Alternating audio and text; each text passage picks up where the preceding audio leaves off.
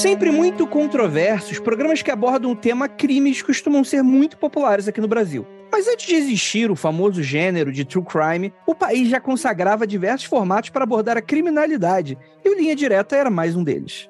Mas em diversos especiais o programa deixava os bandidos e vítimas de lado para abordar assuntos que mexiam com o sobrenatural. Entre céticos e believers, os programas especiais O Enigma do Edifício Joelma, Experiências de Quase Morte e Operação Prato mexeram com o imaginário popular. E nesse Mundo Free Confidencial vamos fazer uma grande homenagem ao Linha Direta Mistério e a gente vai saber mais sobre esses programas logo depois da vinheta e a gente já volta.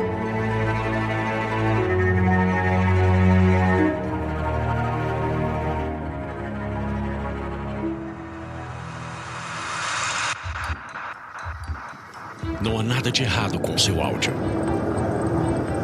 Adentramos agora através dos seus sentidos.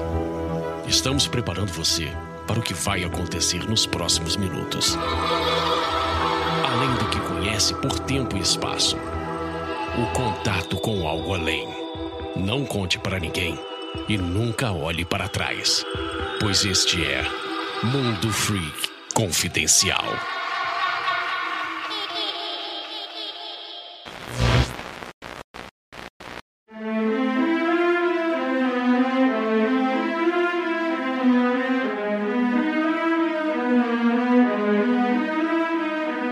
Belas noites, querido ouvinte. Está começando mais um Mundo Free Confidencial. Eu sou Andrei Fernandes e eu queria ter muito a voz do Marcelo Rezende para gravar podcast. Um grande abraço, onde quer que ele esteja. Para me ajudar, temos aqui ela, nossa queridíssima Crime, Jay. Oi, pessoal. Nossa, eu tô muito feliz em estar aqui hoje, hein? Hoje vai ser crimes é, Pequena Jay, quando eu não podia assistir TV. Minha mãe tava lá, sai, sai, sai daqui que você não pode ver isso. Quem diria que hoje eu só falo disso.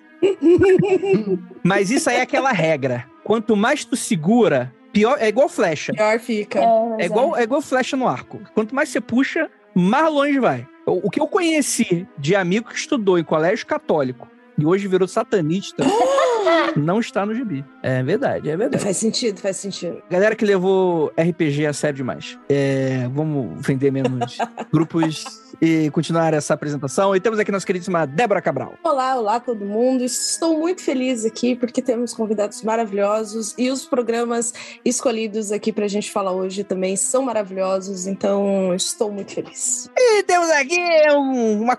Hoje o jovem chama de collab. Na minha época era crossover, né? Temos aqui nossos queridos Decróptos. Primeiro, Daniel Bayer. Corta aqui pra mim, Andrei. Corta aqui. Corta aqui meu braço. e aí? Muito bem, muito bem. Longos, longas noites, belos dias. E, e estamos aqui, felizes, felicíssimos de falar desse assunto que eu gosto tanto, que é coisa velha e coisa estranha. E nosso queridíssimo Mordente, pela primeira vez aqui no Mundo Free Confidencial. E aí, meu velho? Olha aí, e aí, beleza? Muito feliz de estar aqui também, obrigado pelo convite. E é isso, eu vou superar é, traumas da infância ao tratar desse assunto sensível Exatamente o meu caso. para com vossos diletos catedráticos. Antes da gente mergulhar nessa loucura que foram esses três episódios, desse... na minha época eu imaginava que eram dezenas desse tipo, né? Uhum. Mas não, foram bem especiais, especiais mesmo. Só teve três episódios dessa linha do sobrenatural. E antes da gente ir falar sobre esse assunto, bem nostálgico para a maioria de nós brasileiros na faixa aí dos 30 a mais, né? O que compõe, né, uma parcela significativa do nosso podcast. Temos que dar os recadinhos rápidos. Primeiramente, temos lá a galerinha do apoia.se barra confidencial que nos ajuda com 5 reais. Considere, veja se seu coração está agraciado com esse episódio. Dá aquele quentinho de você quinta-feira à noite. Fala, meu Deus, amanhã é sexta, pô, amanhã vai ser irado no colégio. Fala, pô, vou, vou apoiar porque tá me dando esse sentimento de nostalgia de novo, né? Diferente do Fantástico, que era o quê? Que era quando você sentia depressão, porque, pô, segunda-feira, mais uma semana, né, de merda com o pessoal fazendo cuecão em mim na escola. Então, considere você. Meu Deus, Andrei, foi muito rápido, escalonou muito rápido. muito pessoal, sabe? É muito específico, né? Tá tudo bem, André? Tá muito específico aí. Tá tudo bem, Andrei. E também siga a gente nas nossas redes sociais. Gravei vídeo no TikTok, arroba Mundo Freak, vai lá conferir eu falando de OVNIs. Esse podcast vai ser só daqui a algumas semanas, então, dependendo de como tiver aí no futuro, eu posso estar muito triste, muito feliz. 99% de chance de estar triste. Que eram só balões, né? De padres de balões voando pelos Estados Unidos sendo abatidos. Ou então, eu posso estar muito feliz, no qual. eh, eh, Quer dizer, deixa falar. Gente, eu tô me perfazendo muito de recados. É isso, bora falar sobre linha direta mistério.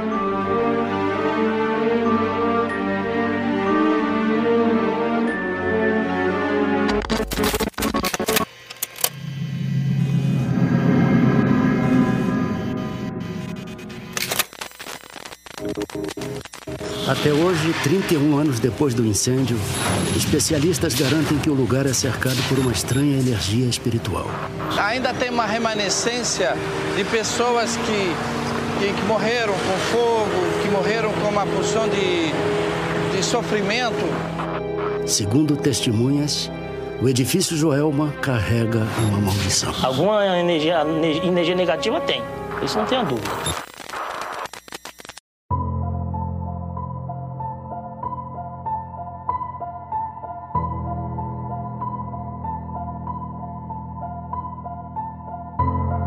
Quero evocar aqui uma parada. Linha direta compôs a minha ideia de medo na É juventude. verdade. Total. E, e eu não vou nem falar desses especiais de mistério que davam um medinho, etc e tal. Mas, cara, me dava medo o normal. Porque tem o velho clichê, não, eu não tenho medo de fantasma, eu tenho medo de bandido. Ok, é- é- eu acho justo, né? É uma racionalidade que eu invejo, né? Gostaria eu de não ter medo do escuro. Apenas ter medo de pessoas querem me agredir. Mas diria eu que quando eu vi aquelas fotos de procura-se, né? Ligue agora para se você tiver alguma dica de onde está esse foragido da justiça. Depois de eu ver uma carnificina nos, nos últimos 40 minutos, aí fica essa foto meio que parada. Geralmente são fotos preto e branco. E eu lembro muito nitidamente de eu tentando dormir e a porra desse cara. Eu tenho certeza que esse cara vai aparecer agora na minha janela. E tipo, é o cara de Pindamonhangaba eu em Jacarepaguá, saca? Tipo, não quero ele aparecer lá.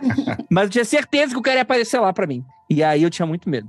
Essa era a minha relação com o Ilha Direta. A minha relação é, é mais assim, como eu sou mais, mais velha ainda, né? Quando o Andrei falou pra mim, ah, a gente vai gravar sobre linha direta, a minha primeira coisa que pensou foi você decide. Porque assim, eu sou bem idosa, então minha mente foi pra trás. Deus. Aí é. quando eu fui assistir, aí eu, ah, esse! Putz, esse eu tinha bastante medo também. Então, eu manteve, me mantive nos traumas de infância, porque eu morria de medo de assistir essas coisas, cara. Eu sempre achava que eles iam aparecer na minha casa, que ia pular o muro lá de Guarulhos e me atacar, sendo que os casos eram de Minas Gerais, assim, sempre. A minha relação é que eu não podia ver, né? Oh. Eu era muito criança, tava na, tipo, segunda série, primeira, segunda série, eu não podia ver.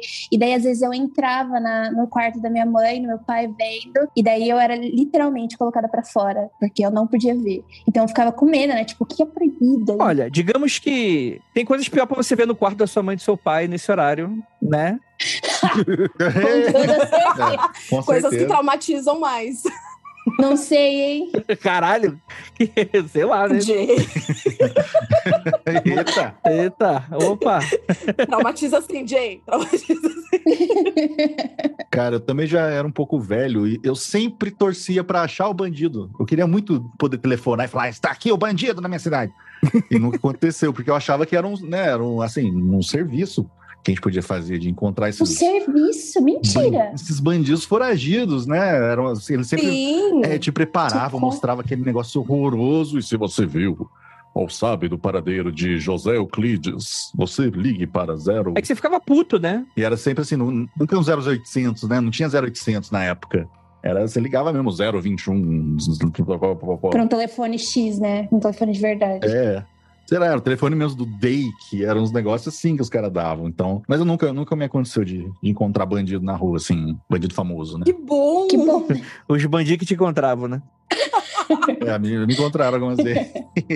Cara, pra mim tem um, sei lá, a, a minha memória disso é mais, como é que eu vou dizer? É mais sinestésica, mais, tipo assim, é a vibe, saca? É, Que cor que tinha o linha direta pra você? eu, eu o que eu tinha medo mesmo quando era criança, eu não sei se chegou a passar na linha direta, eu não lembro mais ou menos a época, mas eu morria de medo do Esquadrão do Torniquete. cagava de medo do Esquadrão do Torniquete. E eu, eu, eu nunca entendi o que que era, mas eu falei, porra, isso aí é paia e tá falando direto. Então, mas Pô, esquadrão, né? é, era, Pô, é era foda, né? tipo. E aí eu morri de medo disso.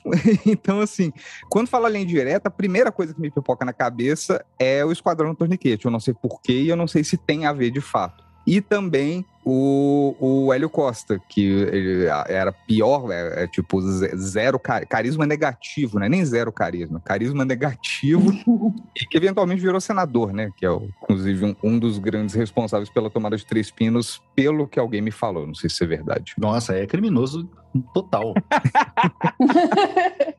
Cara, eu não, eu não lembro dessa primeira versão dos anos 90. Eu lembro só depois com o Marcelo Rezende, né? Que depois ele é substituído, né? Então, isso que eu ia perguntar. Tiveram quantas? Acho que foram três pessoas, porque eu só lembro com o Domingos Meirelles. É o único que eu lembro. Não, teve bastante. Três que eu tinha medo. Com os outros eu não. É não... que você não existia, né? Você não existia. Eu acho que eu não existia mesmo. Tava só no quartinho dos pais. O Meirelles é esse do Cavanhaque, né? Isso, eu só peguei com ele, eu lembro dele. Eu acho que já era também meio que na época do da Atena. Eu não sei se é Sim. mais ou menos a- na mesma época.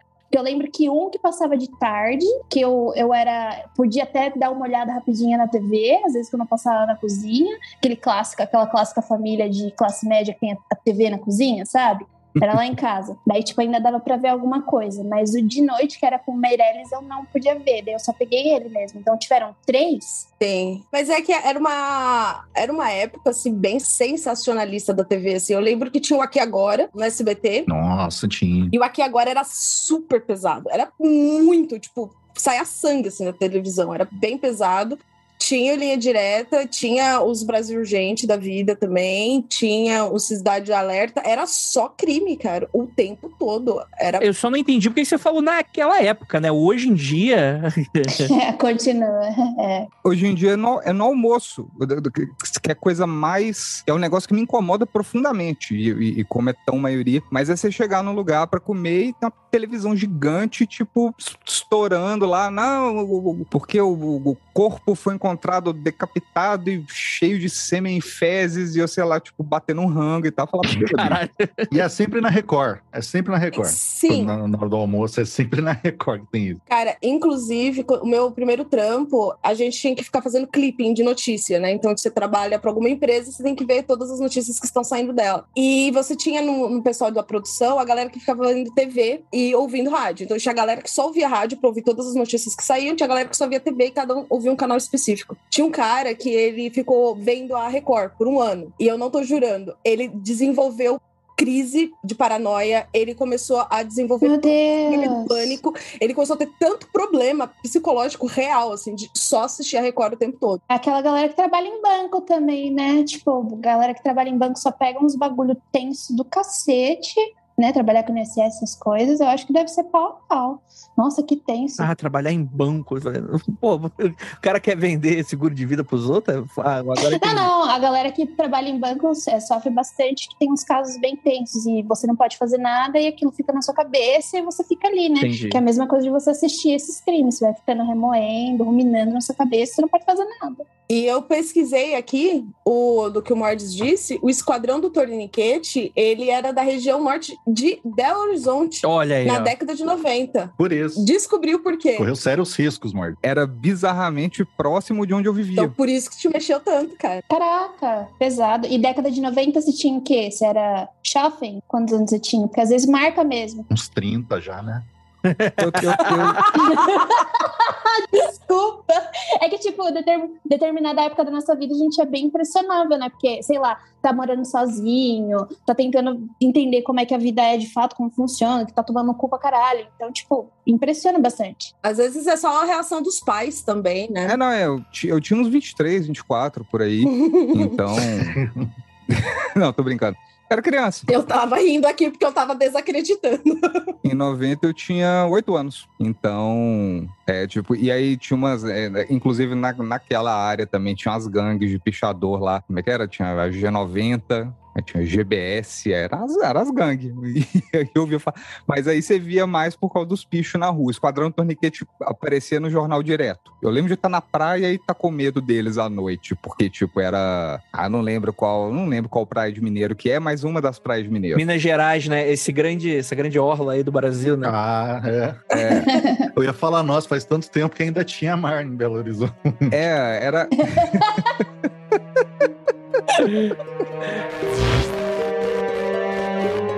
Mas aí o que, que acontece? Hoje aqui no Brasil, até pra, pra, explicando para alguém que é mais novinho, eu acho que essa questão dos, dos programas sensacionalistas, eles meio que assumiram uma pecha meio de entretenimento. Então, por exemplo, você vê esses balanços geral da vida, é sempre um cara meio engraçadinho. Tem a parte dos crimes, tem a parte deles. É que a foda é que agora eu vou criticar pra caralho, não sei se eu deveria ter falado o nome. Mas, tipo assim, tem a parte deles, tipo, tendo conflitos éticos e morais, né, na sociedade, né, mas que na época dos anos 90, pelo menos, que é onde que me compete, assim, é o que eu lembro, era um negócio bem mais bizarro, né, no início dos anos 90, mais ainda, né, na época do Alborguete, ele mandava matar, tipo, mandava não, né, tipo, falava, não, que, tem que pegar mesmo, tipo, de, de incentivar pessoas a irem lá e linchar, em processos que você não sabe o que aconteceu direito, né, tipo, tu não sabe se a pessoa é culpada mesmo e tal, provavelmente até era, né, mas não passar por um processo legal ali, do, do cara ser julgado, ser preso, por mais que, né, a gente conheça conheço a problemática nessa área aqui do Brasil e tal. Mas eu acho que, na minha opinião, voltando pro Linha Direta, que era um programa que ele abordava sobre casos criminais, muito. Eu sempre achei que ele era um pouco mais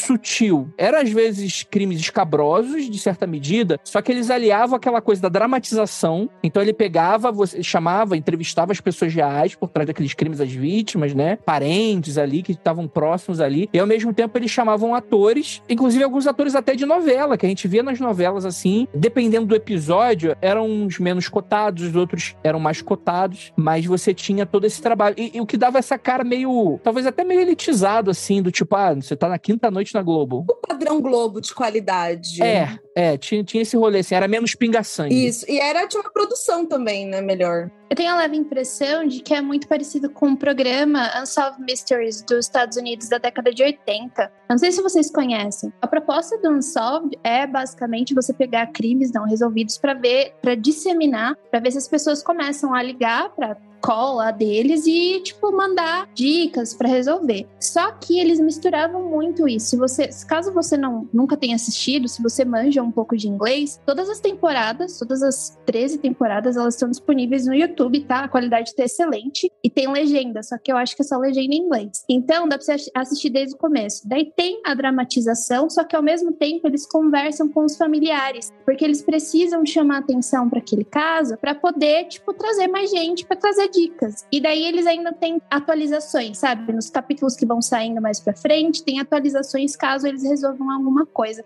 Daí toda vez que, tipo, eu, eu, vejo algum vídeo do Linha Direta, ou então quando eu fui fazer o Criminologia, principalmente de casos brasileiros, eu caí nos vídeos e nos links, tipo, antigões de jornal que aparecia. Ah, o Linha Direta hoje falou sobre isso, isso, isso. Daí ainda dá para acessar algum deles. Eu sinto essa impressão que foi muito inspirado, entendeu? Acho que a única diferença mesmo é que não trazia essa coisa de, ah, vamos tentar resolver, liguem aqui pra gente, tipo, e tá aqui as atualizações, porque pelo que o Daniel, foi o Daniel que tava falando, que ele queria resolver os crimes? Eu queria, sempre quis. É. eu nunca tive a impressão que o Linha Direta tava ali tentando resolver os crimes, mas parece que era isso mesmo, não era? Era. Sim, sim, era bem isso. O que eu ia falar é bem zoeira, mas é real. É que assim, eu tava lembrando da diferença, porque no Linha Direta você tinha aquela dramatização, que o comandante tava falando, tinha aquele padrão Globo de qualidade. E aí, no Ratinho, tinha também. Eles faziam de vez em quando as dramatizações. Só que aí as dramatizações do Ratinho era o padrão Ratinho de qualidade. Então, era o assim, Marquito, né?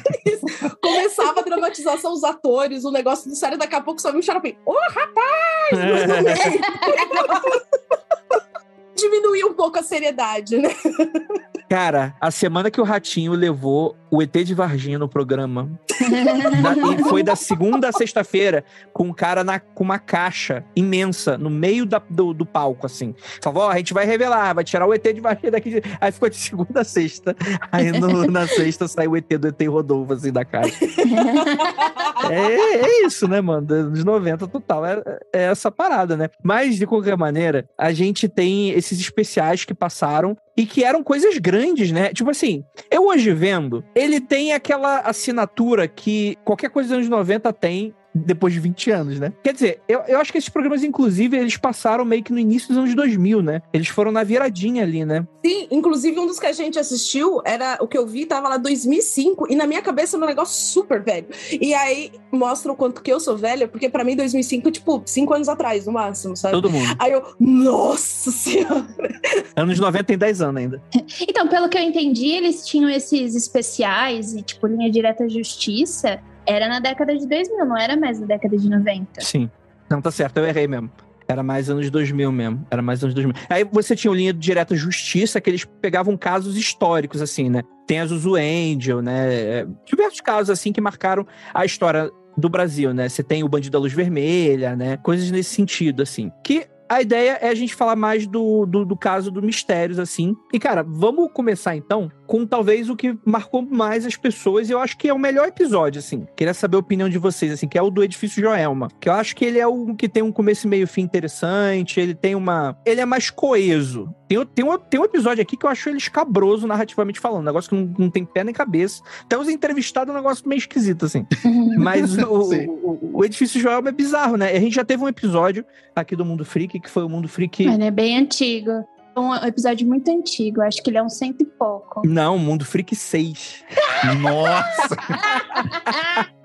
Nossa senhora. Faz pouquíssimo tempo. Feito ontem. Era gravado por mala direta na época. na época do incêndio que eles gravaram, inclusive. É, na década de 70 que eles gravaram.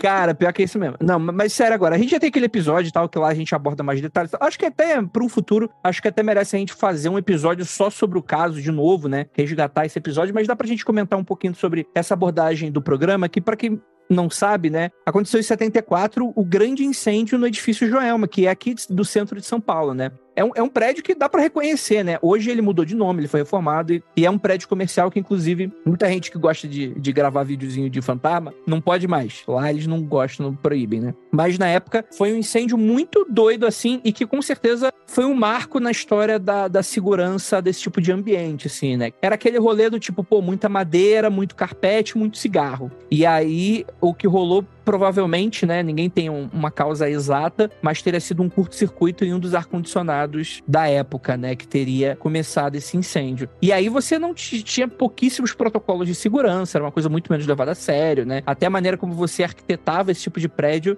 fez com que muitas pessoas morressem nesse, nessa grande tragédia. Mas, pô, André, sobrenatural como? Como é que esse programa abordava o sobrenatural? É que existia essa grande lenda em volta dessa tragédia, né? Então você tinha as pessoas que morreram, o fato do prédio ser assombrado. Então, eles traziam os, sei lá, os funcionários do prédio, né, porteiros e coisas nesse sentido para dar entrevistas, né? E faziam toda aquela abordagem para explicar um pouco disso, né? Vocês lembram desse episódio? Nossa, maravilhoso episódio, diga-se de passagem. Esse negócio do sobrenatural, eu acho que focaram bem bastante nos da 13 almas, né? Que tem no, eu acho que ainda tá, tem lá o o túmulo, né? Os túmulos para você visitar. Fizeram até uma capela, né? Isso porque na verdade as pessoas viraram devotas mesmo. Você ia lá com seu copinho d'água água, jogava no, em cima do, do túmulo. Essas pessoas elas não têm nome até hoje, a gente não sabe quem elas foram, né? Elas, se não me engano, elas estavam no elevador, todas juntas, elas tentaram escapar pelo elevador, e daí elas foram é, enterradas. E daí o que acontece é os coveiros começaram a comentar e a galera que cuidava do, do, cemitério ouvia as pessoas gritando e batendo dentro dos túmulos, achando que elas ainda estavam presas. Então as pessoas começaram a ir lá e jogar água em cima para apagar o fogo delas, para ver se acalmava as almas. Daí parece que quando você, se caso você seja devoto, você vai até lá e a sua, eu não sei se é oferenda que fala, não sei, joga copinho d'água lá em cima e daí atende suas preces. Eu acho essa uma das histórias mais assim, angustiantes, de tipo, Sim. as pessoas elas não conseguirem descansar. É que foram pessoas que, inclusive, não foram nunca identificadas, né? Porque elas foram queimadas a tal ponto, assim, que era, na época, né, era impossível. Você tinha ideia, né? Porque assim, era um prédio comercial mesmo naquela época, né? Então, foram pessoas que, pô, não voltaram, né? Então, em algum momento ali, muitas pessoas morreram, etc e tal. Mas você não sabia especificamente quem eram aquelas pessoas que morreram dentro do elevador. E, cara, Essas histórias, mano, você ficava ali com 12 anos, 8 anos, vendo essa parada, mano. Você fala, caralho, mano, eu vou dormir aqui hoje nunca mais, mano. É, é muito louco isso. Não, e a coisa toda bizarra, né? De tipo, é, eles estão enterrados ali, mas eles continuam sentindo que eles estão no, no elevador. Aí, não sei qual foi o coveiro que teve a brilhante ideia de jogar água também. Tá de parabéns, é? Muito Sim, né? Sagaz. Muito, muito sagaz. Sim, Mas é um sim. negócio que né, te impressiona. Você fica, pô, cara, que, que merda de morte, né? Os caras estão lá. Sim. E aí, por que que eles realizam pedidos e tal? É, também é uma coisa meio assim, né? Mas é um rolê bem católico, né? Essa coisa meio santificação, né? É, e não só isso, né? Tipo, você. Eu acho que faz parte da cultura brasileira você também transformar o que é sofrimento em alguma coisa para se ter esperança, sabe? Tipo, Sim, sim. poxa, sim. sofreram, então por que não acalmar essas almas e pedir algo em troca? Eu acho que faz parte da nossa cultura mesmo virar essa página, entende? Tem gente que faz pedido pro Ayrton Senna. Tem cartas e coisas que você vai no túmulo lá e tem gente pedindo coisas. Puta, eu não sabia. Com todo respeito aí à fé das pessoas e tal, mas costuma ser mais efetivo quando tu pede quando a pessoa tá viva, que ela pode fazer alguma coisa, né? Quando ela tá morta. É. Tem aqueles pedem, Ayrton Senna, é, por favor, faz o freio do meu carro. Enfim, né, deixa pra lá. Cadê o plin do processinho? Não tem aqui. Ah, meu Deus. Olha, eu vou dizer que uma tia minha uma vez mandou uma carta pra Xuxa pedindo ajuda. E a Xuxa respondeu meses depois só com um autógrafo pra ela. Minha mãe. Ao menos ganhou. Veja bem, veja pelo lado bom, ela ganhou alguma coisa. Você vê que mesmo o gesto vazio na época ainda tinha, né? Tipo, ainda era um autógrafo da Xuxa. Hoje em dia é aquela mensagem automática da, da Nicole Baus. Nicole, meu cachorro morreu. Ai, que tudo, beijo. Ai, meu Deus. Até os gestos vazios eram melhores antes. Malditos jovens! É verdade. Maldita tecnologia. Não se fazem mais gestos vazios como antigamente. Eu hoje, quando o ouvinte entra em contato comigo, eu mando um autógrafo. Andrei, por favor, não, eu mando um autógrafo. É. Manda no- por correio, né? Um autógrafo, uma não, por foto. DM do Twitter mesmo. Não vou gastar selo de carta, não. Meu autógrafo. A Xuxa gastou, cara. A Xuxa Pra- gastou. É, muito. então, o problema é depois vai começar a aparecer contrato no meu nome, aí eu quero ver, né?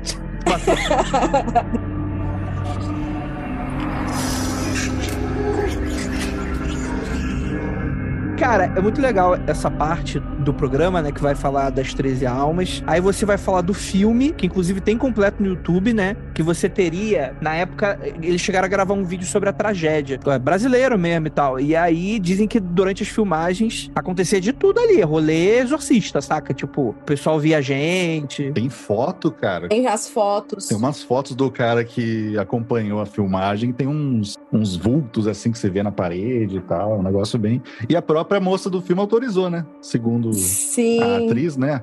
Como é que é o nome dela? É a filha da Nissete Bruno. a- É a Beth Goulart. Isso. Ela conta nesse, nesse linha direto que ela foi autorizada pela própria moça lá que morreu, né? Que é a história dela, que eles focam mais, né? Uhum. Então é, é bizarro. E tem a história também do lugar já ser amaldiçoado de antes. Sim, isso eu achei muito doido, cara. Que isso é um grande plot twist que na época a gente não. Não né, os, sei lá, os jornais não, não contavam isso. Aí eu fui saber mesmo pelo linha direto, que tem a história do crime do poço, que é cabuloso também, que, pelo amor de Deus. É aquela coisa de, de- da crença que as pessoas têm do lugar ser ruim, né? Do tipo, ali tem uma energia ruim, as coisas vão sempre acontecer ruins ali, né? Tem um, um negócio bizarro desse, assim, na minha, na minha visão. Mas o crime do poço eu achei bem doido. Mas teve uma tragédia antes, dois anos antes, né? Que é o edifício Andraus, que também queimou, que é ali na região. Sim, sim, verdade. É tudo perto, fica mais ou menos, cada um forma um triangulinho. Na verdade, reza a lenda que o crime do poço aconteceu mes na mesma área, que no mesmo terreno que foi construído Joel. Eu já vi muitas informações atravessadas, sabe? Sim, não, era perto, era próximo. Então eu não sei dizer, mas sei que foi ali na Bela Vista. Só que ali na República teve o Andraus também, né? E foi dois anos antes do, do Joelma. E é por isso que o Joelma ficou tão em evidência. Além de ter sido. Morreram mais pessoas, foi um incidente muito maior. O Andraus, ele também tinha pegado fogo, morreram muitas pessoas, e foi pelo mesmo motivo. A gente tá numa época aí onde a gente não tem ideia de como a tecnologia funciona direito em relação à eletricidade e como aquilo vai aguentar né? Tipo, a gente não tem ideia que vai. Se você colocar muita força elétrica ali em cima, é capaz que as coisas não dê certo. Você sabe como funciona mais ou menos o curto-circuito. E antes a gente não tinha essa, essa ideia, porque, nossa, a gente pode ter aqui um prédio comercial onde vai funcionar um banco, onde está funcionando, sei lá, 50 ar-condicionados com um monte de telefone, gente acendendo e apagando a luz. Então a gente não sabe quanto que aquilo vai ter, vai ter a resistência, né? Tipo, Uhum. vai aguentar. E que eu acho que no duro, nas- no microgerenciamento dessas pequenos, desses grandes grupos, né? Vai ter uma outra. Ah, não, é recomendável não fazer isso. Ah, mas eu vou fazer porque o cara do 115 pediu. Ou então baratear, baratear o bagulho mesmo, tipo, deixar mais barato. Sim, é o, o boate quis, né? É, então. A pessoa assume o risco. Aí na hora que dá merda, ah, eu não quis matar. Não, naturalmente, eu entendo que você não quis matar. Mas no momento que você tá pegando material de baixa qualidade, você não tá seguindo os protocolos, você tá assumindo o risco que não é teu, inclusive, porque você não tá lá, né? Esse é o problema. É, mas não tinha tantos protocolos assim, viu, Andrei? A gente tá realmente numa época que não tinha. Sim, sim. Não, eu entendo, entendo. Foi por causa desses dois incidentes que começou a ter aqui no Brasil mesmo o tipo de protocolo que de ir lá, ver se tá tudo certinho, se tá tudo as regras certinhas, porque antes não tinha. Então, tipo, a gente pode. Todas as pessoas que fizeram, é, que construíram esses prédios, que colocaram lá as pessoas lá dentro, elas foram culpabilizadas, elas tiveram seu dia lá no juízo, então vale a pena dizer que as pessoas, elas, tipo, levaram a culpa, foram presas, etc., tiveram que pagar indenização para as pessoas que sofreram. Só que eu não tenho muita certeza se foi, tipo, só pelo capitalismo selvagem também. Eu acho que não tinha uma ideia de que aquilo poderia acontecer. Não é passando pano pra ninguém, mas é essa época que a gente tá. Então, todos esses incidentes aí, que é o crime do Poço, o edifício Andraus e o, o edifício Joelma, a gente tem quase, tipo, eu acho que a maior distância que a gente tem é de 25 minutos, mais ou menos, 2 quilômetros de distância, 25 minutos andando, né, nessa região. Então é tudo muito perto ali nessa região. Fora que eu tava lendo, é que esse caso, fazendo já merchan, fiz esse caso por criminologia, que eu falo do crime do poço e eu puxo já o edifício Joelma e Andraus. E daí, é, reza a lenda que aí em São Paulo tem muito sangue preto derramado, né? Porque muitas pessoas escravizadas, elas viveram aí na, na região. Só que é do outro lado, não é na região da Bela Vista, é na região da Sé e da Liberdade. Então todo mundo fala que era amaldiçoada a regi- a região por causa disso. E na verdade é o outro lado. Tipo, um lado tudo isso aconteceu, e daí você passa basicamente uma linha reta. Você tem a Sé e a Liberdade, que é onde tinha um pelourinho. A gente tem a igreja, né? Que serviu para enterrar essas pessoas escravizadas, etc. Onde você pode até visitar para conhecer um pouco dessa história de São Paulo. Então, essa região de São Paulo é bem tensa. É, e assim, né, lembrando, né, que o negócio aconteceu em 1970, e assim, a gente tem que lembrar que até 1980, grávida fumava, grávida bebia, então assim, era uma época que a galera não tinha muita noção de protocolo mesmo, assim, sabe, tipo, ah, o que, que é perigoso ou não, sabe, então tem... Poltrona de avião tinha cinzeiro. Nossa. Se vocês já viajaram naqueles cometa antigão, tinha cinzeiro também na, na poltroninha do, do ônibus. Então era uma época. Esse brasileiro. Era uma época doidona. Tem até hoje. Tem, não tão antigo assim. O, o- eu fumava cigarro dentro do shopping em 2000 e eu tava na faculdade. Foi, a lei mesmo de proibir foi em 2008, 2009, eu acho. Foi é recente. É, ia Foi. alugar DVD lá e ia fumando.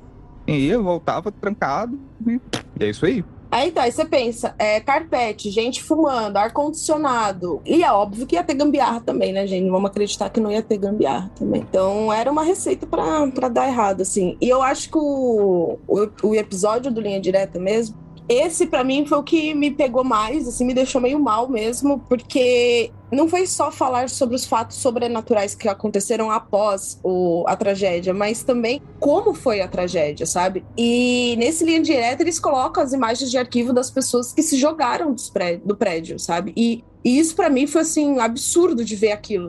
Tipo, eu sei que acontece, eu sei que acontece. Co- Eu sempre converso com a Jay sobre true crime e tal, mas eu falo que eu não consigo ver muito. E pra mim ver aquilo, eu fiquei assim, gente, eu não tô acreditando, cara, que tipo tem isso numa câmera, que passou isso na televisão e que as pessoas assistiram, sabe? É, é terrível, assim, é assustador, de verdade. É, a pessoa tem que estar num grau de desespero ali, né? O que, que você faz? Você fica tomando fumaça e, e se derretendo de calor, você se joga imaginando que você tem uma mínima chance de não morrer, não tem o que fazer. É porque não tinha que fazer. É. É, não, a galera se sentiu mesmo assim. Ou eu vou morrer queimado, ou eu escolho me jogar daqui e acabar logo com esse sofrimento, sabe? Era o que a galera tava fazendo. É assustador. Também fizeram isso no 11 de setembro, né? Mas é, mas ver tudo em chamas ali, assim, foi, foi muito pesado para mim. É, porque, tipo, tinha duas torres, né, no, no edifício de Alma, se não me engano, não era isso? Tipo, tinha a Torre Sul e a Torre Leste, era um negócio assim. Daí tinham um, umas telhas de amianto, e essas telhas de amianto, daí, tipo,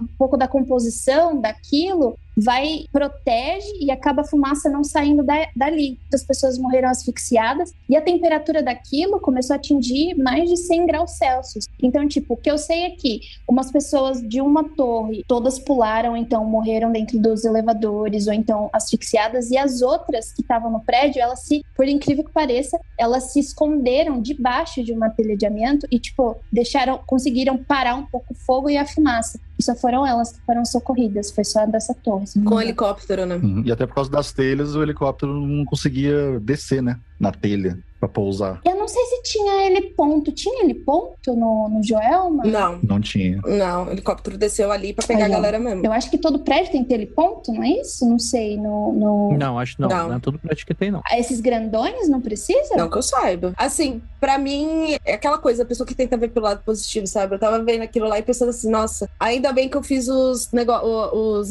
os exercícios de dia de incêndio no prédio onde eu trabalho, sempre participo. Porque assim, você via o que a galera tava fazendo, do tipo subir, sabe? O pessoal tava subindo as escadas, o pessoal tava entrando no elevador. E assim, são coisas que você sabe que você não pode fazer, sabe? Mas assim, na época, obviamente, não É que, é existia. que eles, não, eles não conseguiam descer, né? Acho que a ideia era essa, né? Mas o elevador, Sim. com certeza, era, um- era uma coisa que você não devia ter feito mesmo. Era um risco, né? É, o que a, a moça conta lá na psicografia dela é que tava muita gente subindo. Então, tipo, ela tava tentando ir pelo contrafluxo, sabe? Tipo, tava muito difícil não ser empurrado. Porque tava todo mundo querendo subir. Porque a ideia deles era, tipo, ir pro, pro andar lá mais superior e conseguir ter ar do, no, no topo do prédio, sabe? Ao invés de descer. É, vira uma grande armadilha, né? Não tem muito o que fazer, né? É horrível, gente. É horrível, horrível, horrível. É, e tem um negócio do, do crime do poço, né? Que foi ali por perto, ninguém sabe, né? Que a Jay falou se é, se foi no terreno lá, que é um negócio bizarro, né? Do cara que matou, matou a família e, e ficou de boa. Mais, mais ou menos o resumo é isso. Ele matou. Foi a mãe e a irmã, né? Duas irmãs. Ele não ficou de boa, ele não ficou de boa.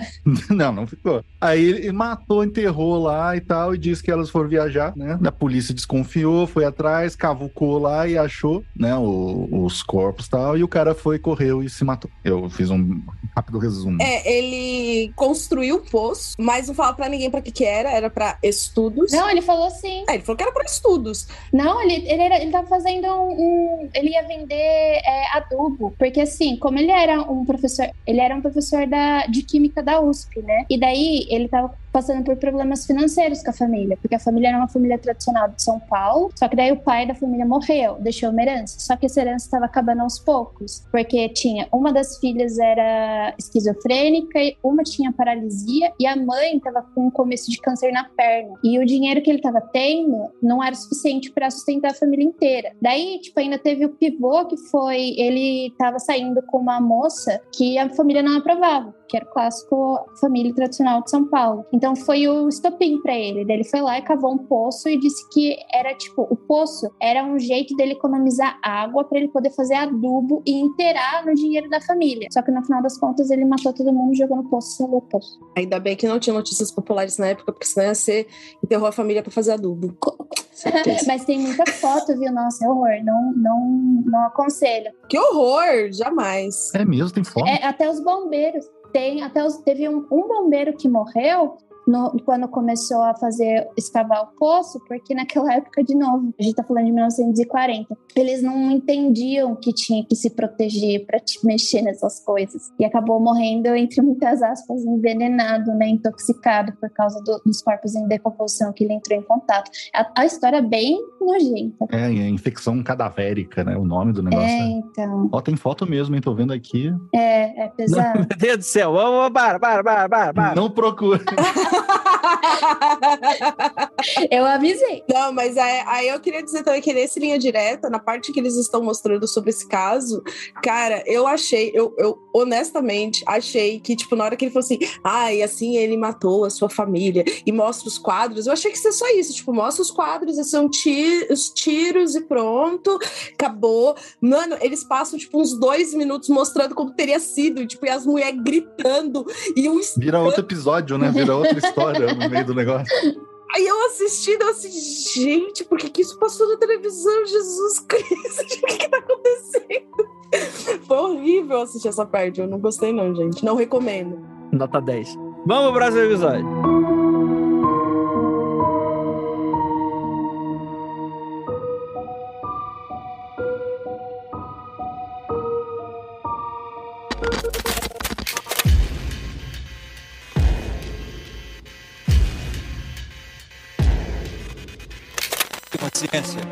Você vai ver quatro histórias impressionantes de pessoas que viveram experiência de quase morte, conhecida como EQM. Pessoas que garantem ter ultrapassado a fronteira da vida em direção à morte, mas conseguiram voltar a viver. Elas contam tudo o que viram do outro lado da vida. Mas onde elas estiveram durante esses poucos segundos da experiência de quase morte? O que elas viram nesse momento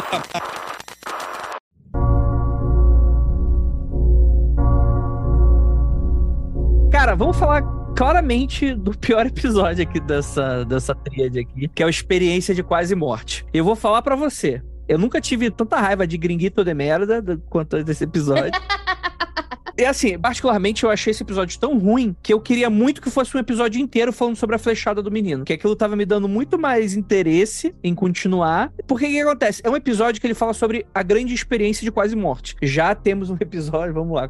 É, Google me ajuda. Tem mesmo. Esse é antigo, eu acho que de novo vai ser entre top 10, hein? Não, esse é um 148. Você tá mal aí de. Caramba, Sabe gente. nada de Mundo Freak. Mano, e eu sei, eu sei o que cada participante disse em cada episódio. E agora eu tô ficando. É, eu já descobri coisa do Lucas, que eu lembrava de que episódio que ele tinha falado. Mas agora eu tô esquecendo, tô ficando cansado. Não é mais tão fangirl assim, hein? Não. Mas o crime, como a pessoa segurou a enxada na hora de matar a esposa, sabe, né? Do, do, do... Mano, aí, ó, tipo, eu só fiz o, o, episódio do crime do poço uma vez. Eu sei a história de trás pra frente. Do Andraus, do Joel, mas dessa porcaria. Que ódio. É, então essa é a moral da história. Quando tiver filhos, deixa assistir o que quiser. Senão fica assim. Se começar a falar assim, não, não pode ver desgraça, depois vai dedicar a vida a ver desgraça. Então, cuidado. É, não, já mostra, já incentiva, falando, ó, vamos ver esse aqui que horrível. Para de chorar, senta no colo, assiste, abre o olho. Abre o olho, isso aqui, isso aqui é a realidade, ok? É isso que acontece com pessoas quando morrem. Caralho, que pessoas horríveis. Cara, e aí o que acontece? A gente tem a, EQM, né, experiência de quase morte, que é essa, essa crença de pessoas que passaram por situações limítrofes, né, entre a vida e a morte né? Em momentos ali da operação, entrar em coma, ou até mesmo na hora do acidente, e elas têm, num, num momento de morte derradeira, elas conseguem ser reavivadas e tem memórias de um suposto encontro que ela tem com pessoas, entidades, ou de lugares, né? Como se ela, ela tivesse ido ali, parando ali no, no, no portãozinho ali, igual no do Tom e Jerry, né? Que aparece a escadinha rolante, né? Eu tenho trauma desse episódio também. Outra, outra coisa é falar de Tom e Jerry. Tom e Jerry tinha episódios assustadores, diga-se de passagem, aquele dos ETs lá, eu tinha muito medo. É verdade verdade, né? Nossa, era assustador mesmo. Então, eu acho que a ideia geral do porquê que eu não gosto do episódio é justamente porque eu não sei se eles não encontraram pessoas suficientes para gravar o episódio, mas a ideia é que eles fizeram um pupurri de coisas que não são experiência de quase morte. Uma ou outra ali é. Essa própria historinha do menino que leva a flechada, ele não passa por uma experiência. Ele quase morre, né? Ele precisa fazer diversas cirurgias, mas ele não tem uma experiência nesse sentido. Ele, na verdade, sonha uma parada nada a ver, que é ele apanhando de um gringo, né? Ele conta isso pra mãe, é a mãe dele que É a mãe que sonha. Ah, verdade. É a mãe dele. É mãe. pior ainda, né? A mãe dele que sumiu do, do- do filho apanhando de um gringo no, no banco da praça. E aí descobrem que no, da onde veio a flecha no prédio morava um, um- acho que é dinamarquês, né? Um holandês que seja. Holandês. Holandês, né? O holandês voador, que é tira flecha. Então, e, e, e, são vários desses pequenos casos, né, que vão sendo juntados, que é mais no sentido, tipo assim, ah, o sobrenatural existem, tem pessoas que têm visões, tem pessoas que têm isso, aquilo, mas o episódio em si, ele não tem uma narrativa muito unificada, né? É realmente, tipo assim, ah, tem essa história, aí tem essa, aí tem aquela, e elas não se conversam muito, é bem esquisito, né? Aí eles chamam os entrevistados, aí chamam, né, eles chamam, né, rabinos. Nossa, aquele rabino. Corta isso, pelo amor de Deus, Murilo, dá um pi aí. Foi pi! E, cara, e são convidados que, tipo assim, eles não elaboram a parada. Eles são perguntados, ah, você acha que existe o sobrenatural? Eles falam, não, sim, eu acho. Aí o, o católico vai falar, não, não existe isso, porque o, o espírito e o corpo é a, mesma, é a mesma merda, porque o católico realmente não acredita em fantasma. Não deveria, pelo menos, aqui no Brasil é, é uma coisa meio doida. Mas, e aí vai pro, tipo, pro Valdo Vieira, que para quem não sabe é da conscienciologia, né? Porque para quem não sabe, o Valdo Vieira, ele. Não sei se ele começa como espírita e tal, né? Kardecista e tal. Ele tem alguma rixa, né? Alguma coisa que acontece ali que ele sai do, do, do espiritismo ele funda a conscienciologia. Que é basicamente a mesma coisa, só que com outras crenças, outros dogmas e outras paradas, assim, né? Então é outra coisa totalmente diferente. É isso que você acabou de falar. É a mesma coisa, só que muda tudo. É que é muito diferente. É, é que é, não, sei, não sei explicar. Foda-se, é, não, não, é tão relevante. Pô, assim. deixa eu fazer uma pergunta. O católico não acredita em espírito? Mas por que, que tem o Espírito Santo? Porque ele é divindade. É outra aí tu coisa. pergunta pro teu padre. Aí eu já. Aí eu. Aí... Fiquei curiosa agora, vou jogar no Google. Não tem espírito. Sempre você morre, você vai pro limbo e você fica esperando o juízo final pra você poder ser, decidir se você vai.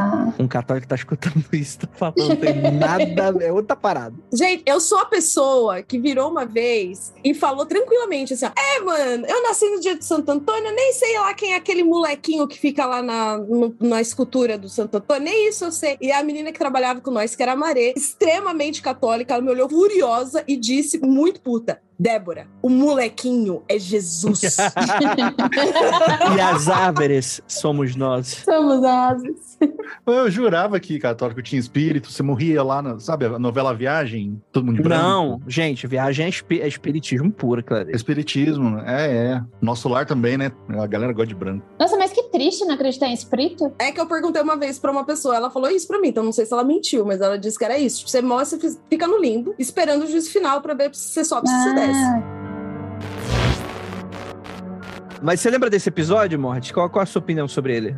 Cara, esse esse eu não lembro, na verdade. Eu né, soube, eu entendi o, o, o lance narrativo. É, cara, tipo, o lance de quase. O que eu posso falar de lance de quase morte é o que eu li a respeito, que são só fontes, né? É, foi tudo na internet. Mas o episódio especificamente, eu realmente eu, eu não tenho que dizer, porque o do, o do Edifício Joelma que eu ia pontuar é que eu chorei também quando eu vi. É, porque é horrível. E esse, esse eu não tô lembrado.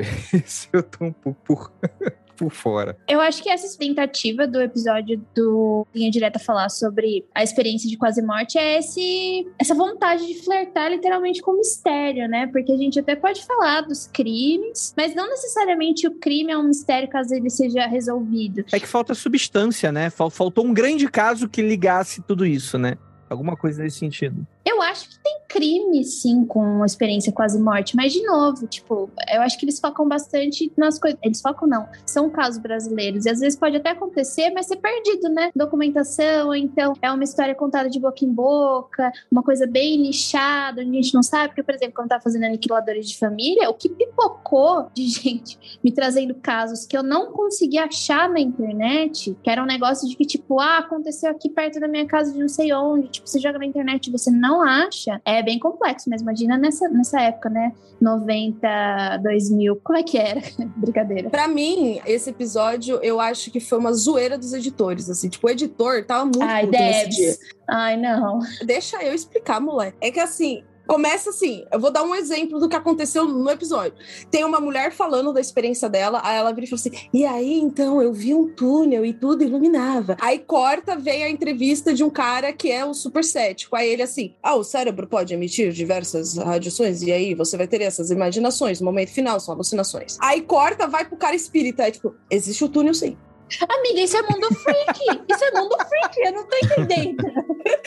Mas foi um, um seguido do outro, assim, tipo, um corte do outro. Aí eu assim, é pra eu deduzir o que disso? Existe? Não existe? É meu cérebro? É alucinação? E, e foi isso, assim, eles só jogaram as coisas pra gente. É, talvez não na sacanagem, talvez seja naquele espírito do tipo assim, bro, se vira, falou, velho. É, acredita no que você quiser, né? É, pensa o que você quiser. Só que é meio pau mole. Pro episódio é meio pau molão, né? Exatamente. O lance de, do que acontece com o cérebro, etc., se você for pegar por isso, é muito parecido com o lance de tanque de flutuação, o negócio de tanque de privação de sentido. Só que no caso do tanque, você meio que vai cultivando até eventualmente o seu corpo acostumar com aquilo e você entrar em contato com uma parte de você que, né, sabe-se lá o que, que você vai achar. E aí, quando você pega alguns desses relatos de quase morte, bate com isso, é uma, uma coisa cerebral. Então, assim, aí vai ter quem vai ter quem viu o túnel. Aí tem gente que tem sonho lúcido com o túnel. Tipo assim, que ah, eu comecei a dormir, eu sonhei que a cama virou e eu saí escorregando. E é só uma pessoa que dormiu e acordou no meio da madrugada falou: oh, que isso, que doideira. Então, assim, é, é difícil você abordar um negócio desse. É, é justamente porque o tempo não permite, você tem que ser um programa longo. E eu acho que o editor ele fez, ele fez o que a cartilha manda, que é mostrar os vários ângulos que você tem ali para compor uma coisa, mas com tipo assim, amigo, nós não encontramos nada, cara. A gente tem essa galera falando isso aqui. Ninguém uhum. quer falar sobre o assunto, não tem, a gente não tem. E aí esbarra exatamente nessa parte. Não tem documento, não tem substância nem nada. A gente achou pessoas dispostas a falar, cara. Se vira, ajuda a gente, o programa tem que sair. Sim. Ai, gente, eu vou defender o episódio ruim, tá? Ah, eu, eu ia defender também. Defende, defende. Eu vou defender o episódio ruim. Olha, é o seguinte: tem que ter sim, essas pessoas elas existem. Não, tipo, não tô zoando. Porque são, são. A gente não conhece muita coisa do nosso cérebro, certo? E eu acho que é misterioso, sim, e cabe numa linha direta da vida. Só que como isso é abordado hoje, ainda é muito difícil, né? Porque, por exemplo, a Deb estava falando, ah, era muito rápido. Vinha um cara cético, daí depois vinha sobre a ótica do espiritismo, daí depois vinha sobre a ótica do não sei o quê. Ou seja, ele tá tentando amarrar a situação para explicar: olha, existem pessoas que. Esse fenômeno ele existe, certo? E as pessoas interpretam de jeitos diferentes. Faltou, tipo, a jogadinha de cintura só para te falar: olha, ele existe e acredita no que for melhor para você. Eu não acho que seja, tipo, um episódio pra gente jogar fora, tá? Assista um não, episódio, por favor. Não, não, é pra assistir. Mas assim, por exemplo, tem uma hora que a mulher vira e fala assim, ai, eu, ou a mulher ou o cara, sei lá, ai, aí eu vi lembranças minhas de quando eu era criança. Corta o cara. Não, o nome disso é hipermemória. Ela acontece quando você está sob um alto estresse. aí, tipo, corta e o cara tentando contar um momento muito importante da vida dele e aí entre esse cara cara falando que é isso, entra um outro, um rabino, falando que é o espírito e a alma. E aí você fica assim. Mas assim, ó, eu vou defender de novo, porque tem uns episódios do Unsolved Mysteries sobre navios mal assombrados da década de 80 que é feio, é muito feio. Tá na cara que aquilo é um CGI horroroso feio. Só que as histórias são muito legais. E agora, tipo, você quer ver uma coisa mais bem feita? O Unsolved Mysteries novo, que tem a galera lá do Pé Grande, dos OVNIs, etc., que tem o povo navarro que procura, né? É, tipo, é uma agência dentro da agência da polícia que eles são, é, se chamam de agentes sobrenaturais. Eles procuram evidências do pé grande, dos OVNIs, ao mesmo tempo que eles são policiais. Então, tipo, eu acho que super dá para fazer. Eu gosto da ideia e eu acho que tinha que estar dentro do subgênero do true crime, que é bem é bem interessante. Eu gosto também. Eu só tô querendo dizer, Jay, que eu achei que a edição foi muito bagunçada. É só isso. Tipo, era só colocando várias informações na cabeça da galera, assim, pá, pá, pá, pá. E aí você assiste fica assim, tá, então é pra eu ouvir o. É pra eu entender que, sabe? Tipo, eu achei meio perdido nesse sentido, assim. Mas achei ok, assim, achei muita. Achei um episódio ok, mas dos três é o piorzinho mesmo. Polêmica, hein? Polêmica, olha como ele é bom, gerou polêmica, já tá aqui o pessoal discutindo. Eu vou defender aqui também esse episódio ruim, excelente, porque eles foram muito bons em achar só história porcaria de gente tonta. Que, uh, o coitado do menino toma uma flechada no Rio de Janeiro, a menina cai do balanço, a outra vai na beira do mar bravo, vai, vai, vai cair do meu chapéu. Aí, ah, meu Deus do céu, gente. Pega assim mesmo, é assim mesmo. É quase um Darwin Award, né? Podia ser também um prêmio Darwin Award no linha direta eu vou dizer o seguinte: eu tava assistindo aquilo e aí eu cheguei a uma pequena conclusão. Que as pessoas que têm experiência com as mortes são aquelas que eu morri de uma forma muito estúpida e antes do tempo. E aí aquela coisa assim, porra, mano, você foi buscar um chapéu e meteu a cabeça na pedra? Não, não, sai daqui. Volta, volta pra lá, vai. Você já sabe como é que você vai morrer, né? É óbvio. É óbvio. Pagar sua língua. É óbvio. Ai, caralho. Mas assim, eu tive um interesse e fui procurar, além da pauta, um assunto específico, que foi o menino da festa. Da flecha perdida no Rio de Janeiro. Orca, Rio de Janeiro, década de 90. Urca, Rio de Janeiro, década de 90, início da década de 90. E aí, você tem uma, uma briga de adolescentes, assim, meio que numa praça, no meio de uma festa e tal, acontecendo assim na rua. E do nada, em um dos prédios, alguém dá uma flechada e acerta um dos moleques. Cara, desculpa, não tem como não rir, né, cara? É uma flechada. É absurdo demais. mano. A flecha perdida no Rio de Janeiro, mano. É muito absurdo. A flecha perdida. Entrou na ponte Rio-Niterói e nunca saiu de volta, né? Na ponte Rio-Niterói, que a galera vai e não volta mais. Não vai, não bota mais. Gente tá falando, né? Parece que é né, a experiência quase morte mesmo, né?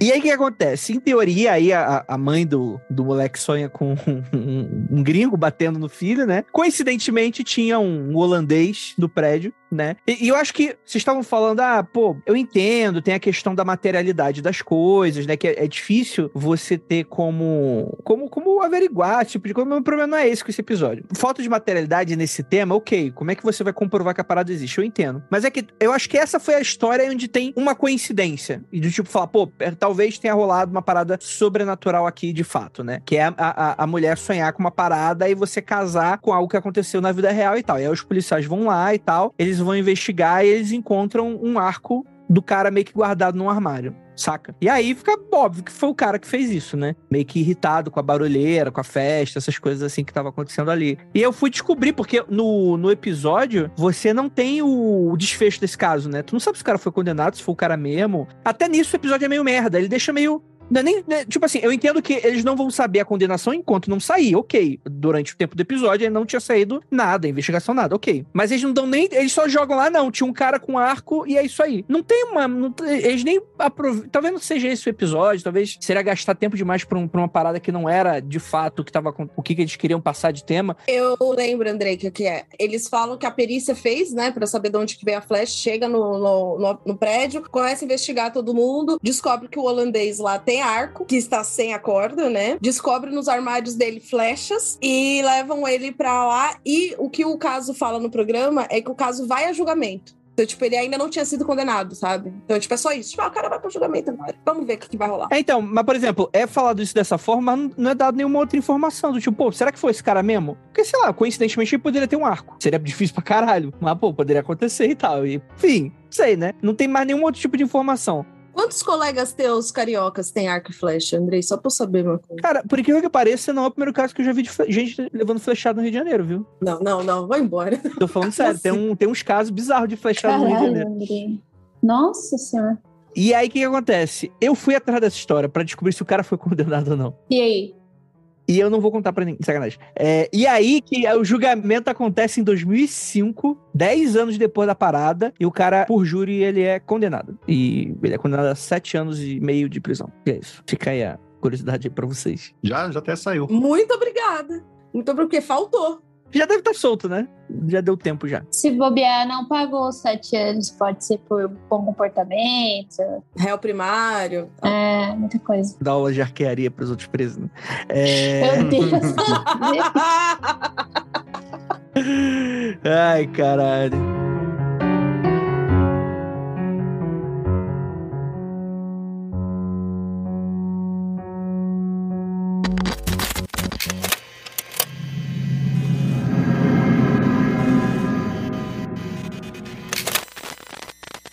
Tudo começou com uma luz no céu. Em seguida, uma série de ataques a pessoas. Depois, o pânico tomou conta de uma região inteira e a população se armou para combater os seres extraterrestres. Fatos reais ou um delírio coletivo? Na dúvida, militares da aeronáutica foram convocados para investigar a presença desses objetos voadores não identificados. Durante quatro meses, foi realizada a mais importante investigação.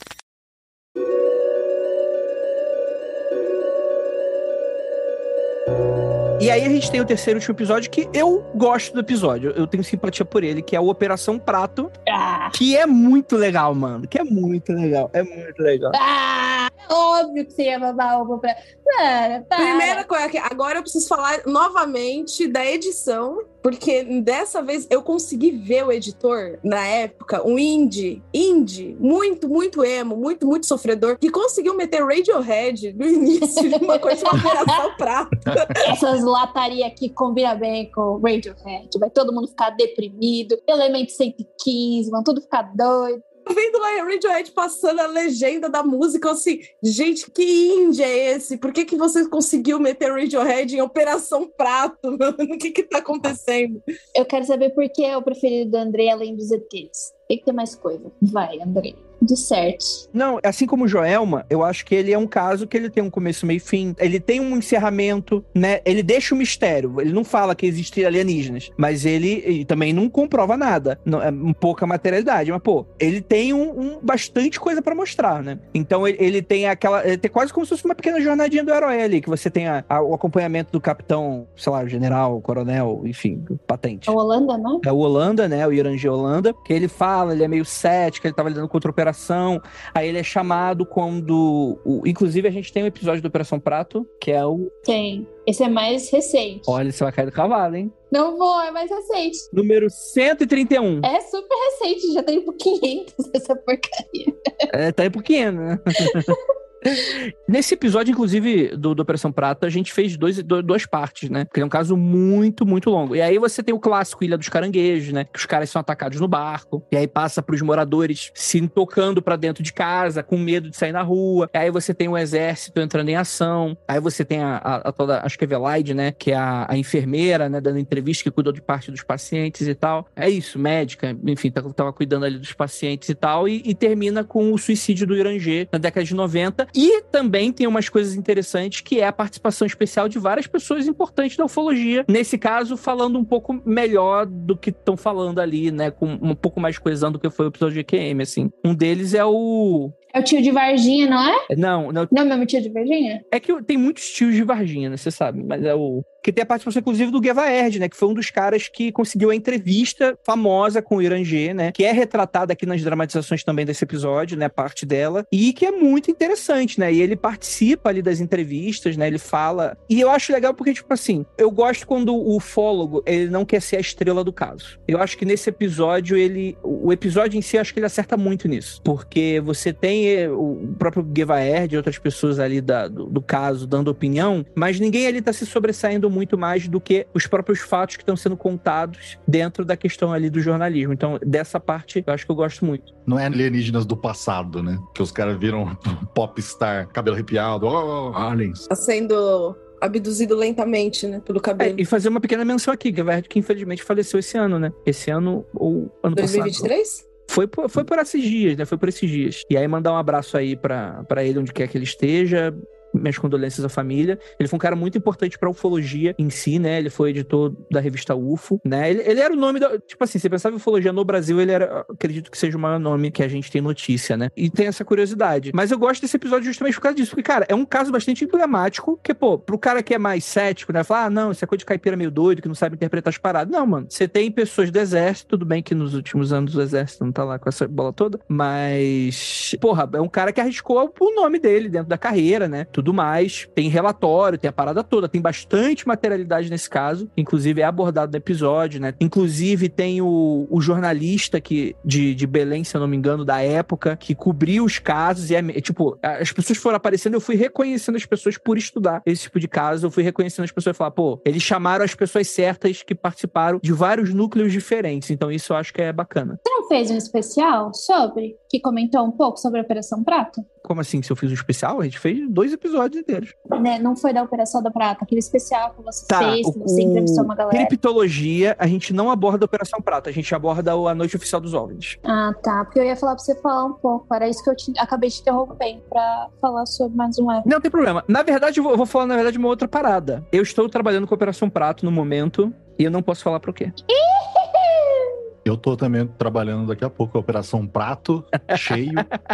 que é a hora da jantinha. Ai, que filha da puta. Ah, Mas não é um baita nome de uma. De um programa de governo contra a fome, Operação Prato. Olha Nossa, aí. que horror! Ah, o Alckmin que, que lançou a Operação Prata. Ai, caralho. Mas aí, vocês gostaram do episódio? Só eu tô falando aqui. Pra caralho. Esse caso é muito doido. Eu também já não vou falar que eu sei tudo e nem bastante, mas assim, eu sei desse caso. Eu, esse episódio é muito bom. Esse caso é do caralho. E eu sempre, cara, eu sempre parto disso, cara. Por que que o cara ia lançar uma dessa numa época que a galera simplesmente não ia botar fé? E o cara sabe, velho, ninguém vai botar fé, mas eu preciso botar isso aqui. Tipo assim, eu, saca? Eu fui preparado pra pelo menos avisar a galera, sabe? Eu não sei o que fazer na porra da situação aqui, mas eu fui preparado para avisar, vou escrever. E é isso aí, sacou? E, tipo assim, o efeito disso no cara fica óbvio, né? O cara tirou a própria vida e, e puta, e não, e, e os relatos, o cruzamento dos relatos bate muito. A composição narrativa. E não, nesse aí foi. Esse aí foi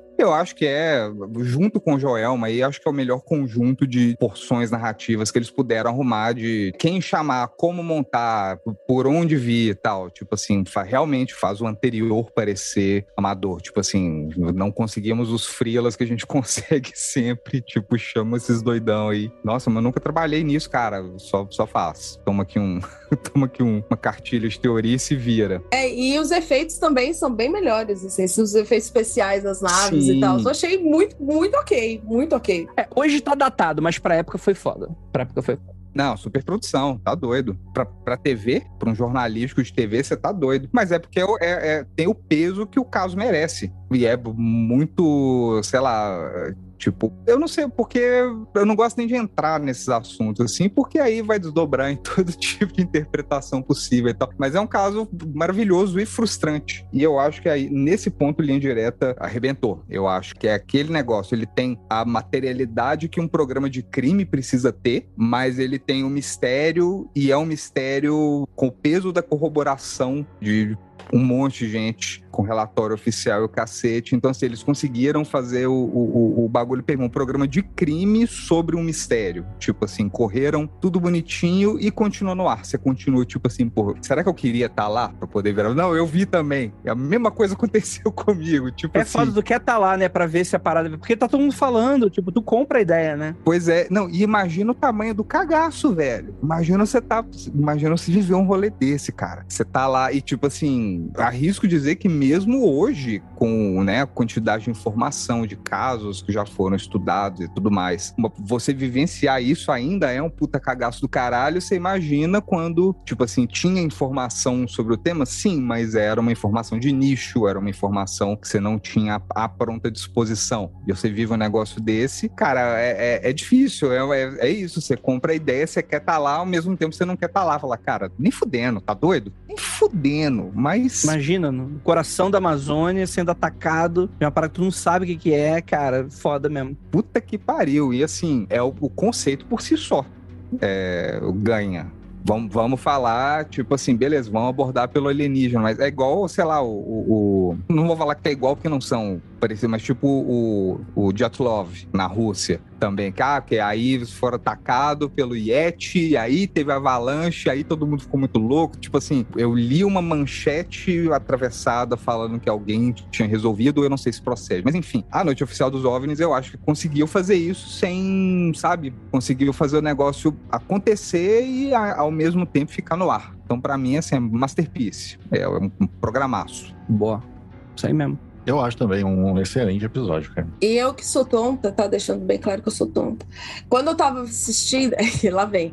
Quando eu tava assistindo, vê lá as, as luzes entrando pela, pelas casas lá, né, no teto e tal. Eu lembro da, disso porque eu ouvi os episódios do, do Mundo Freak sobre Operação Prata. Então eu lembrava do que ia acontecer, sabe? Tipo, eu falei assim, ah, tá, tem isso, tem esse lance, tem esse lance. Eu lembrava do que, que ia aparecer no episódio, assim. E quando eu vi ali acontecer. Eu pensei uma coisa muito idiota, eu peço desculpas. Eu pensei assim, nossa, se fosse aqui em São Paulo, eu pensei assim, ah lá o Aloca fazendo show, sabe? Tipo, é show de luzes de Aloca. Meu Deus, Débora. Operação quê, Prato do Alok. Literalmente, os pratinhos brilhando, né? Tá bom. Mas, mano, é 1970, comunidade tipo, de pescadores, sabe? É, é, assim, não tem como, não tem como, sabe? Eu juro que eu pensei isso e falei, ai, nossa, Débora, não, Débora, não pensa essas merdas, Débora, assiste o episódio. Se concentra. Não, é um episódio muito bom. Eu acho que a gente não falou e a gente é bom a gente destacar a narração de Carlos Vereza nos episódios. Porra, é verdade, hein? Né, que ele, ele, não, ele não fala, ele quase rosna de um jeito bom, né? Em 1977. Ele, não- ele é bem. Sim. ele, ele dá aquele, aquela tensão que você precisa, e eu acho que, que nem o Mordente falou, no caso aqui do- desse episódio da Operação Prato, eles dão muita sorte do tema ser um. o assunto ser muito interessante, né? Que nem é o do Joelma mesmo. No caso das lá de Quase Morte, eles não tiveram tanta sorte. O, o tema era muito. Eles, acho que eles não conseguiram muito traduzir o, né, o, o interesse no, no tema que a gente poderia ter. Mas nesse caso da Operação Prato, cara, eu acho que eles fazem. É redondinho, assim. Eu lembro disso passando na televisão e eu fiquei, cara, que eu queria estar lá também. Fiquei com essa sensação. Porque eu não tenho medo de, de, de ET, não. Tenho medo de fantasma. Eu não Oh. quero ver fantasma, não. Não não precisa pra ficar aí, fica quietinho. Mas ET eu sou muito doido. Eu queria, antes de minha morte, né? Antes da nossa, né? Do nosso tempo aqui, que tivesse acontecendo alguma coisa. Então, acho que é um episódio interessante por isso. Não vai saber se acontece. Vai saber, né? Eu quero saber. Tá chegando aí, hein? Tão abatendo uns aí, hein? Eu quero acreditar. Eu sou desses. Eu sou desses. Nesse caso. E também a edição é bem legal mesmo, os efeitos, né? Que pra época, pô, a Globo gastou ali uma, uma bala num programa que não tinha, sei lá, é um programa, se você for para pensar, ele não é um programa fácil de ter um patrocínio, assim, até em intervalo comercial, né? É um negócio que passava tarde, é um negócio que não era uma classificação livre. Mas ele virou um programa. Ele virou um programa meio cult, não? Onde as pessoas falam muito mais do que, tipo, assistiam na época. Eu tenho essa leve impressão. Sim, sim, até tem um canal no YouTube com todos os episódios. Linha direta Justiça, o Mistério, tudo lá. Não sei se é oficial, acho que não, né? Não. Mas tá bonitinho. Não. Deixa a Globo saber. Vale até uma, uma pesquisa póstuma. Deve ter jeito de olhar isso. Que- Quem que anunciava no Linha Direta aquela hora? Presunto, né? Só podia ser. Ai, meu Deus. Ah, Eu gosto de falar nome de marca de presunto agora. Mas o. Inclusive vai voltar a linha direta esse ano com o Pedro Bial. Ai, infelizmente, né? Não Caralho, é com Pedro Bial? É com o Pedro Aham. Bial. Eu não vou dar opinião sobre isso. vou boicotar essa porcaria. Podia, podiam né, pensar em outros, né? Sei lá, o Mocotó. O Mocotó tá ensinado a fazer. André Marques. Rodrigo Faro. Bota a vinhetinha. Cavalo. Já pensei André Marques discotecando enquanto tá falando dos casos. É, Poxa. tanto apresentador, mas vai, vai voltar com o Pedro Bial e. Eu, eu queria muito que voltasse o, Lin- o Linha Direto, não, o, o- Caramba, Você Decide, cara. Você Decide também era muito legal. Você decidia, você ligava lá o 0800 e ninguém garantia que aquele episódio, que aquele final tinha sido mais votado, mas eu adorava ligar pra aquele negócio. É, podia fazer com, com a internet, né? É, hoje podia ser hashtag, levanta hashtag. O, o choque que a sociedade brasileira não teve quando o Antônio Fagundes apareceu de cabelo raspado, fi. Tem. Sim. Saco? E aí Sim. virou, É e aí, tipo assim, ó, cor de cabelo raspado, a molecada no colégio, tipo, que às vezes alguém cismava, raspava o cabelo, aí todo mundo que raspava o cabelo, tava tipo assim, sei lá, dois moleques trocando ideia, aí o menino que raspou o cabelo chegava do lado, assim, na frente do conversa. Situação difícil, né? igual, igual ele fazia no cromo, aparecia na frente do, do episódio. Esse foi um dos melhores memes do meu, da minha época de colégio, cara. Situação difícil. Meu Deus. Era muito bom. Era raspou o cabelo, cara. Você ganhou o direito automático de interromper qualquer conversa. Fazendo situação difícil, né? Eu não lembrava disso, mas é verdade. eu- era sempre uns casos assim, né? Sempre uns dilemas morais que aconteciam. Sim. A questão é que o, o Linha Direta ele, ele se encerrou, né? Ele volta esse ano, né? Mas ele se encerrou porque a forma da Globo fazer programa mudou, né? Trabalhando mais por temporada e tal. Essa foi o discurso que eles deram, né? Falou, pô, por que, que acabou? Ele falou, ah, pô, agora a gente vai funcionar como temporada, então é isso. E aí não voltou mais como temporada, só não voltou. Ah, Entenderam como um formato antigo e decidiram encerrar dessa maneira, né? E aí vamos ver o que, que tem por aí, né? Mas agora, sabendo certas informações aí, eu tô meio. né? Sabe o que que pode até ter sido de não ter voltado? Ter dado algum conflito. Porque antes a, a televisão não tinha muito, muita vergonha de copiar formato, né? E hoje os formatos são todos vendidos. Às vezes deu até conflito com aquele um gringo que a Jay falou. E a Globo já não podia mais pôr, porque olha só, então, gente, vocês estão roubando o nosso formato. E agora, se eles conseguiram, né, licenciar e para poder voltar. É que o Unsolved ele foi, ele foi vendido para várias emissoras e no final das contas agora ela, ele foi para Netflix, né? Ele teve muitas temporadas e eu acho que ele deu uma morrida quando o apresentador principal dele, agora esqueci o nome dele, que ele é muito caricato. Foi ele que caricato no sentido de ele era a alma do programa, porque sabe quando vocês estavam falando tipo da voz, da interpretação, de como ele lidava para falar do programa, aquilo se tornou ele também. Antes ele era um ator muito famoso e depois quando ele entrou para Unsolved Mysteries parece que morreu quando ele morreu. Então meio que foi bambeando de emissora para emissora e daí a Netflix ela pegou esse formato novo porque esse negócio do formato é muito real. E a gente vê, né, essa mudança que antes era TV, você esperava pro episódio sair na próxima semana, tinha aquela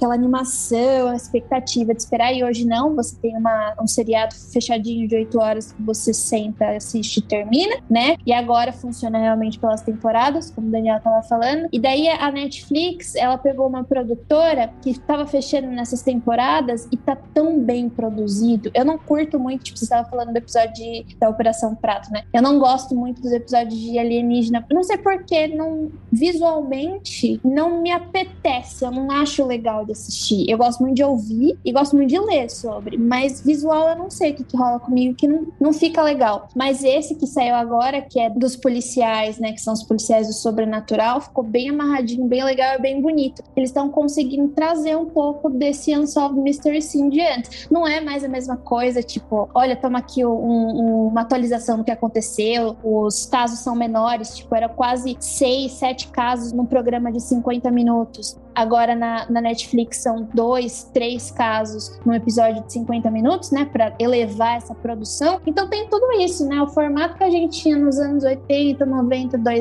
a gente tem outra coisa hoje. Então, tipo, não é de se jogar fora, ah, é o que tem hoje não presta. Não, é só adaptável e manter a mesma essência da coisa. Ou então modificar, não sei, né? Nada se cria, tudo se transforma. Não tem essa de trazer um novo, um, nossa, um espetáculo aqui revolucionário não tem essa também. Então, até uma coisa que eu achei bem curiosa quando eu tava lendo a pauta é que o, o Linha Direta ele tinha ganhado prêmios, sabe, assim, de ligados aos direitos humanos. E o pessoal de direitos humanos falando que o programa tinha que voltar e tal. E eu me surpreendeu bastante, porque eu achei ele bem gráfico. E eu achava que ia ser, o pessoal de direitos humanos ia ser mais contra, sabe? Tipo, não precisa mostrar isso desse jeito. E eu achei muito surpreendente eles estarem a favor disso voltar logo, né, pra televisão. E tem aquele debate, né, Debs, que é o gênero de crimes reais não ser uma coisa sensacionalista. Ela não é para ser sensacionalista e não é para você ter aquela coisa de tipo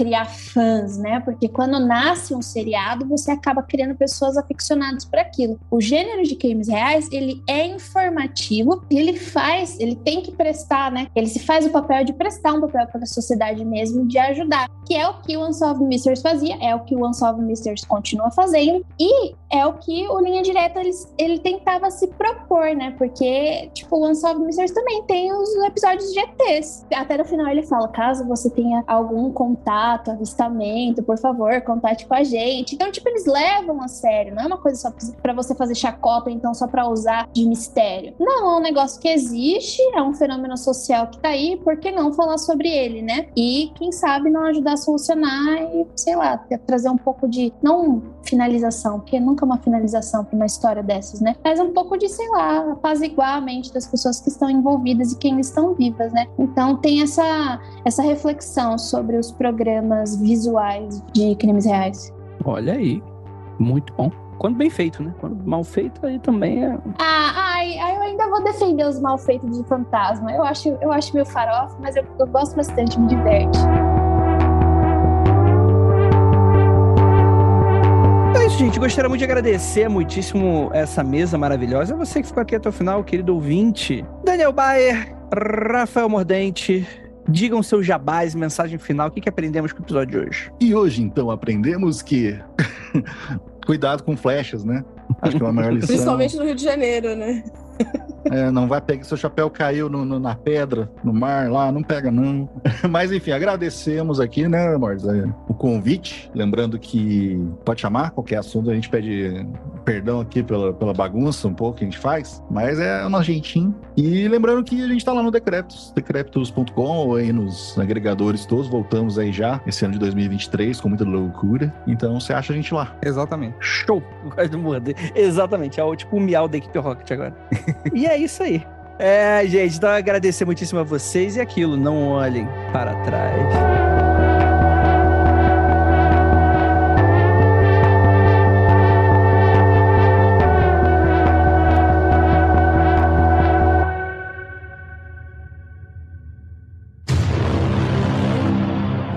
Antônio Fagundes sem cabelo, né? Atrás, sem cabelo raspado. eu ia falar que eu falei, cara, a gente tá sacanagem demais da flash.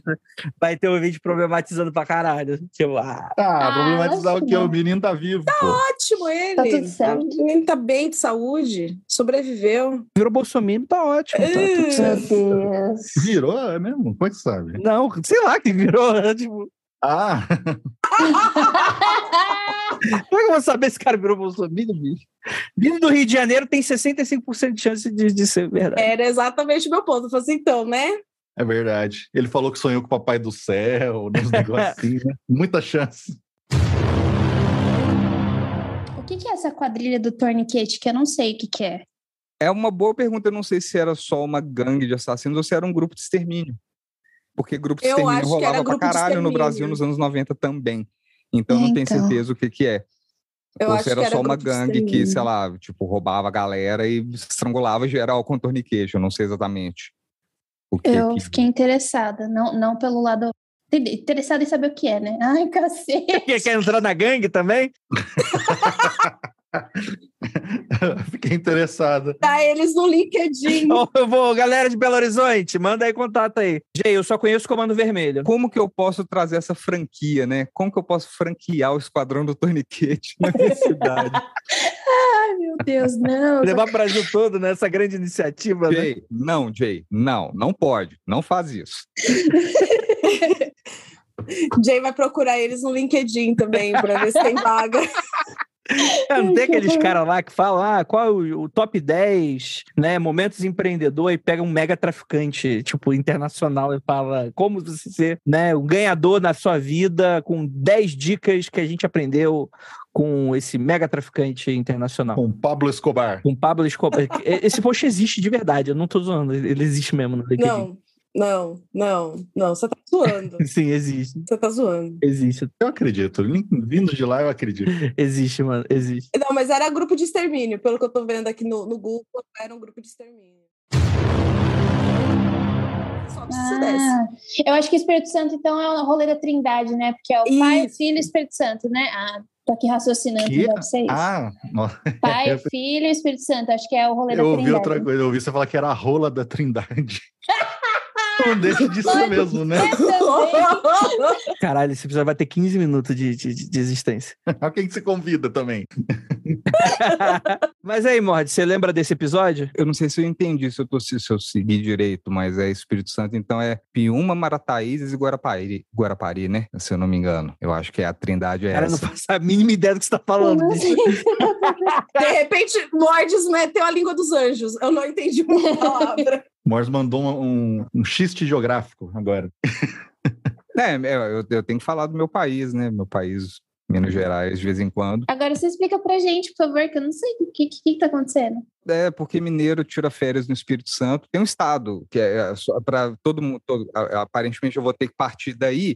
Existe um estado no- na região sudeste do, do Brasil que chama Espírito Santo. Fica um pouquinho para cima do Rio de Janeiro, pouquinho para baixo do sul do Filho Bahia. da puta, velho. Que arrombado do E caralho. aí, os mineiros normalmente vão para a praia lá, ou no Rio também, tem vários lugares. Mas aí tem três praias que, que, que são bastante mineiras, assim, que é Guarapari, Marataízes e Piúma. Marataízes, na verdade, eu acho que eu tô Ah, eu, eu, eu não sei se o Marataízes é no Rio, eu vou até conferir em tempo real aqui.